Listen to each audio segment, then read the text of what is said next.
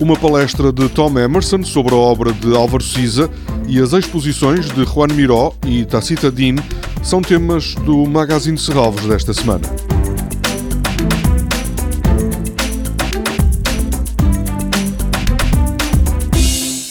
O arquiteto britânico Tom Emerson é o primeiro convidado do ciclo Conversas com Álvaro Siza.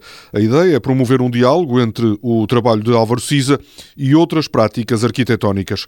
Carlos Muro, o coordenador deste ciclo em Serralves, diz que aparentemente os arquitetos português e britânico pouco têm em comum mas um olhar mais atento rapidamente descobrirá muitas afinidades. Não parecem muito semelhantes, mas têm uma conexão muito mais profunda e muito mais interessante. Neste sentido, acho que é uma grande afinidade e a semelhança não é tanto na resolução formal das obras como na maneira de abordar os problemas do projeto. Quando decidiu convidar Tom Emerson, Carlos Muro descobriu que o britânico é um grande admirador da obra de Álvaro Siza e isso explica a forma como acolheu o convite de Serralves. Eu reagiu de completamente entusiasmado. Eu tinha uma grande admiração pela obra do Tom Emerson. A ideia desta série também é pôr o trabalho do Siza em diálogo com arquitetos que estão a fazer do arquiteto, não só com críticos historiadores e arquitetos mais novos e arquitetos do panorama internacional. Eu não sabia, quando eu contactei com o Tom, que é uma pessoa que eu pensava conhecer bem, mas não sabia que ele tinha uma grande paixão pela obra do Cisa, e reagiu com um grande entusiasmo, também com uma grande responsabilidade por ser o primeiro em, em, participar nesta série, mas um grande entusiasmo e tem sido uma colaboração fantástica. Tom Emerson, para além de continuar a trabalhar como arquiteto, também escreve e é professor. Um facto valorizado por Carlos Muro, que fala do arquiteto britânico como um criador raro. Acho que é uma das vozes mais singulares do panorama contemporâneo. Sabe que no campo da arquitetura as pessoas continuam a ser novas de quase 50 anos.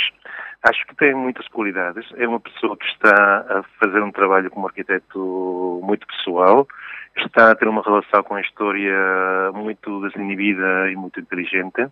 Para além disso, para mim é importante porque é um arquiteto que tem escritório, tem ateliê, mas é também um grande professor, é professor na ETH ETH de Zurique e é também uma pessoa que está a escrever, portanto está a fazer uma intervenção muito direta na parte cultural da arquitetura e na sua difusão. A palestra de Tom Emerson é hoje, ao final da tarde, na Biblioteca de Serralvos, onde permanece até ao dia 10 de março a exposição Aberturas com obras do arquivo de Álvaro Siza.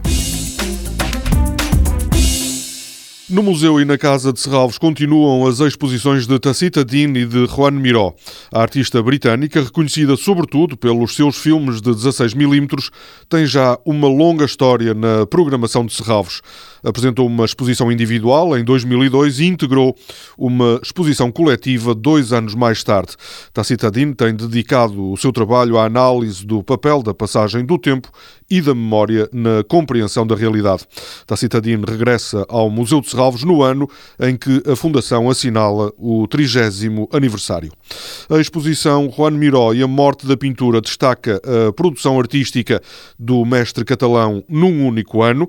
Em 1973, Miró, então com 80 anos, decidiu colocar a pintura à prova com uma série de telas perfuradas e queimadas. Foi um desafio estético numa altura em que a crítica anunciou a morte da pintura.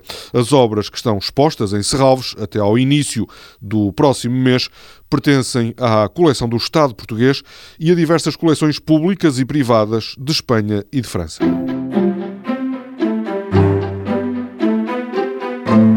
Esta semana arrancou o período para a apresentação de candidaturas para o prémio e para o concurso Inove Design. As pequenas e médias empresas da região norte podem concorrer até 18 de março. Este projeto, promovido pela Fundação de Serralves, tem como objetivo sensibilizar as PMEs da região norte para a importância do design nos produtos e bens que comercializam. Toda a programação pode ser consultada em serralvos.pt ou na página da Fundação no Facebook. Este programa pode também ser ouvido em podcast.